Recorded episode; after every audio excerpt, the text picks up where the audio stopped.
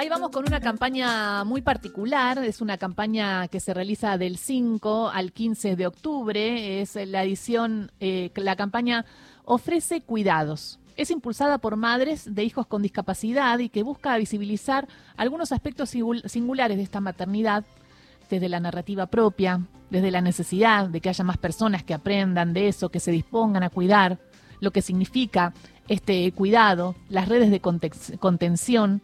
Bueno, una red de contención terminó siendo eh, la red social, que tiene muchas cosas en contra, pero muchas cosas a favor, y en este caso unió un montón de madres que están maternando a hijos con algún diagnóstico de discapacidad, eh, y quien eh, es parte de esa red y una, de una de las impulsoras es María Emilia Ruiz también impulsora de esta campaña que está en línea. Desde Córdoba vive en las sierras. María Emilia, ¿cómo estás? Acá Gisela Usaniche te saluda.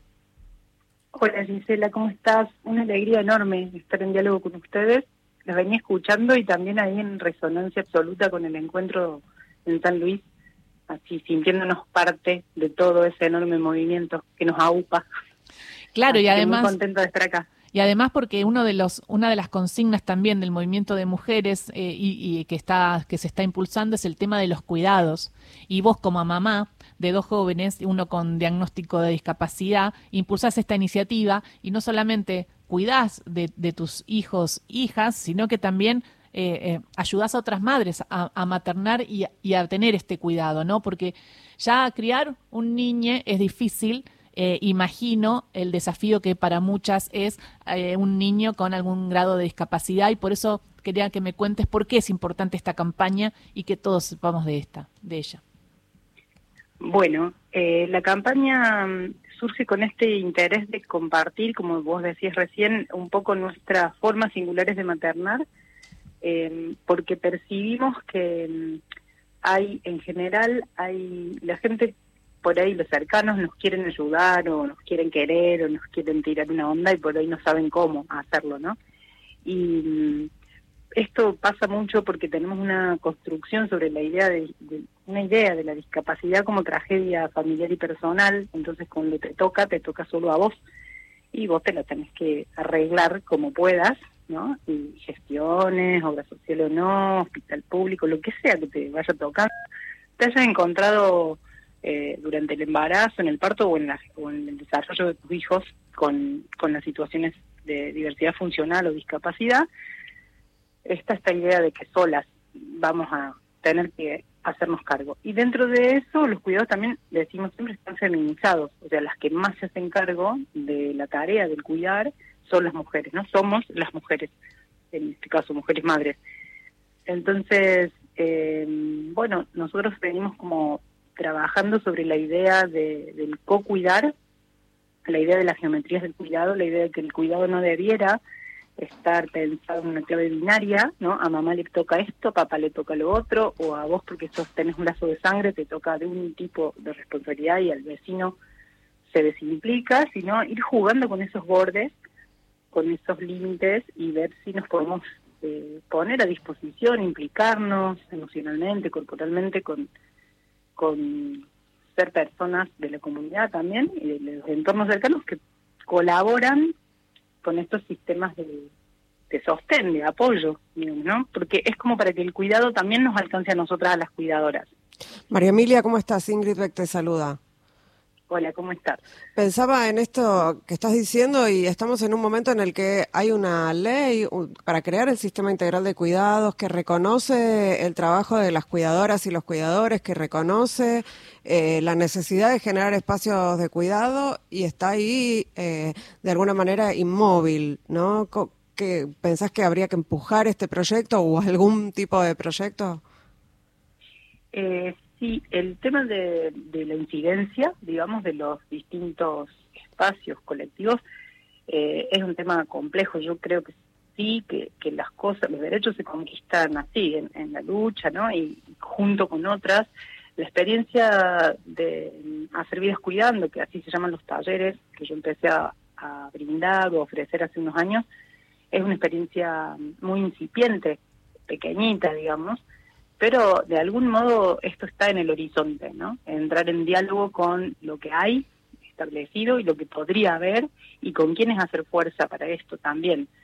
eh, sin, eh, no sin desgastarse en el camino, porque nos, nos, vamos a ir desgastando, pero sí midiendo también hasta, hasta dónde podemos y con quiénes, ¿no? Que me parece que esto es para cualquier ciudadano y ciudadana, pero particularmente para mamás que cuidamos y criamos en discapacidad, hay pocos márgenes para hacer muchas más cosas que lo que habitualmente hacemos, digo, que es sostener la vida propia y la de nuestros hijos.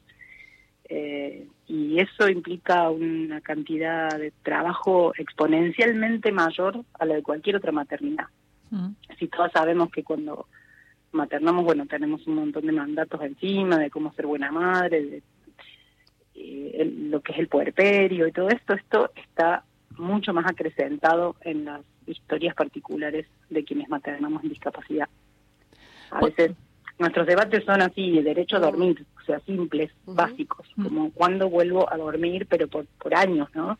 ¿no? No cuando ya creció ya tengo la certeza que esto va a pasar, sino que esas situaciones como de puerperio son eternas. Y, por eso me, y por eso María Emilia me parece importante la campaña que lanzaron porque solas no pueden solas no quieren eh, numeral ofrece cuidados es la campaña. Acá en los ejes de la campaña bueno hablamos del cuidado que está feminizado pero también dicen la discapacidad de nuestros hijos no solo es nuestra son maneras válidas de estar en el mundo por lo tanto todos tenemos que aprender a convivir con ello también hablas de nuestra maternidad no es igual ni comparable a maternar hijos sin discapacidad, implica una carga de trabajo exponencialmente mayor y por eso me parece que esta campaña es una toma de conciencia. Y a través de esta red en donde eh, salen a, alzar la luz, eh, hay un montón de mamás en distintos puntos de la Argentina que se están sintiendo contenidas eh, por vos y por, y por esta red.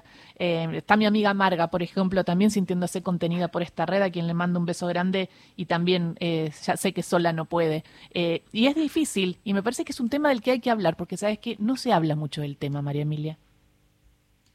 Sí, esa ha sido la intención y por eso cuando delineamos, intentamos delinear los bordes de la campaña, porque todo no íbamos a poder, ¿no? De cómo lo íbamos a hacer, qué cosas íbamos a elegir contar y de qué manera, bueno, ahí sí eh, tomamos algunas elecciones, ¿no? Una es a quién va dirigida la campaña. No era lo mismo al público en general, para tomar conciencia, que a determinados sectores. Y elegimos las amigas, así como vos traes a colación, ¿no? Tu vínculo con Marga, es, es a las amigas que siempre están cerca por otros temas, pero que no saben cómo entrar en diálogo sobre este tema de nuestros hijos, o quieren colaborar, pero también hay algo como que las mamás pareciéramos que sabemos cómo acomodar a nuestro hijo en la silla, cómo interpretarlo si no es verbal, cómo mm.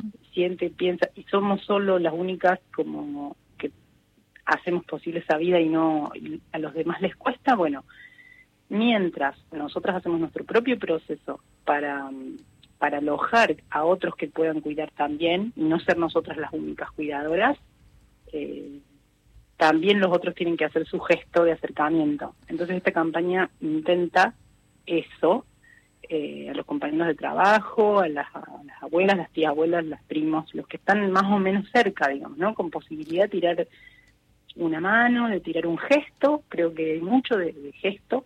Sí, tal cual. Eh, chiquitito, pequeño. Otra cosa que solemos decir es no es haciendo lo que a, a los otros les parece que el otro necesita, sino preguntando ¿Qué necesita? Nuestro, mm. ¿Qué necesita? Y que bueno. las protagonistas sean las que dicen que necesitan y no eh, dando consejos desde afuera, porque... María Emilia, me corre, me corre el informativo, pero quería, no quería dejar de, invitar a las madres que están escuchando, que tienen alguna situación, que están viviendo esto, para entrar a la red que armaron, Hacer Vidas Cuidando.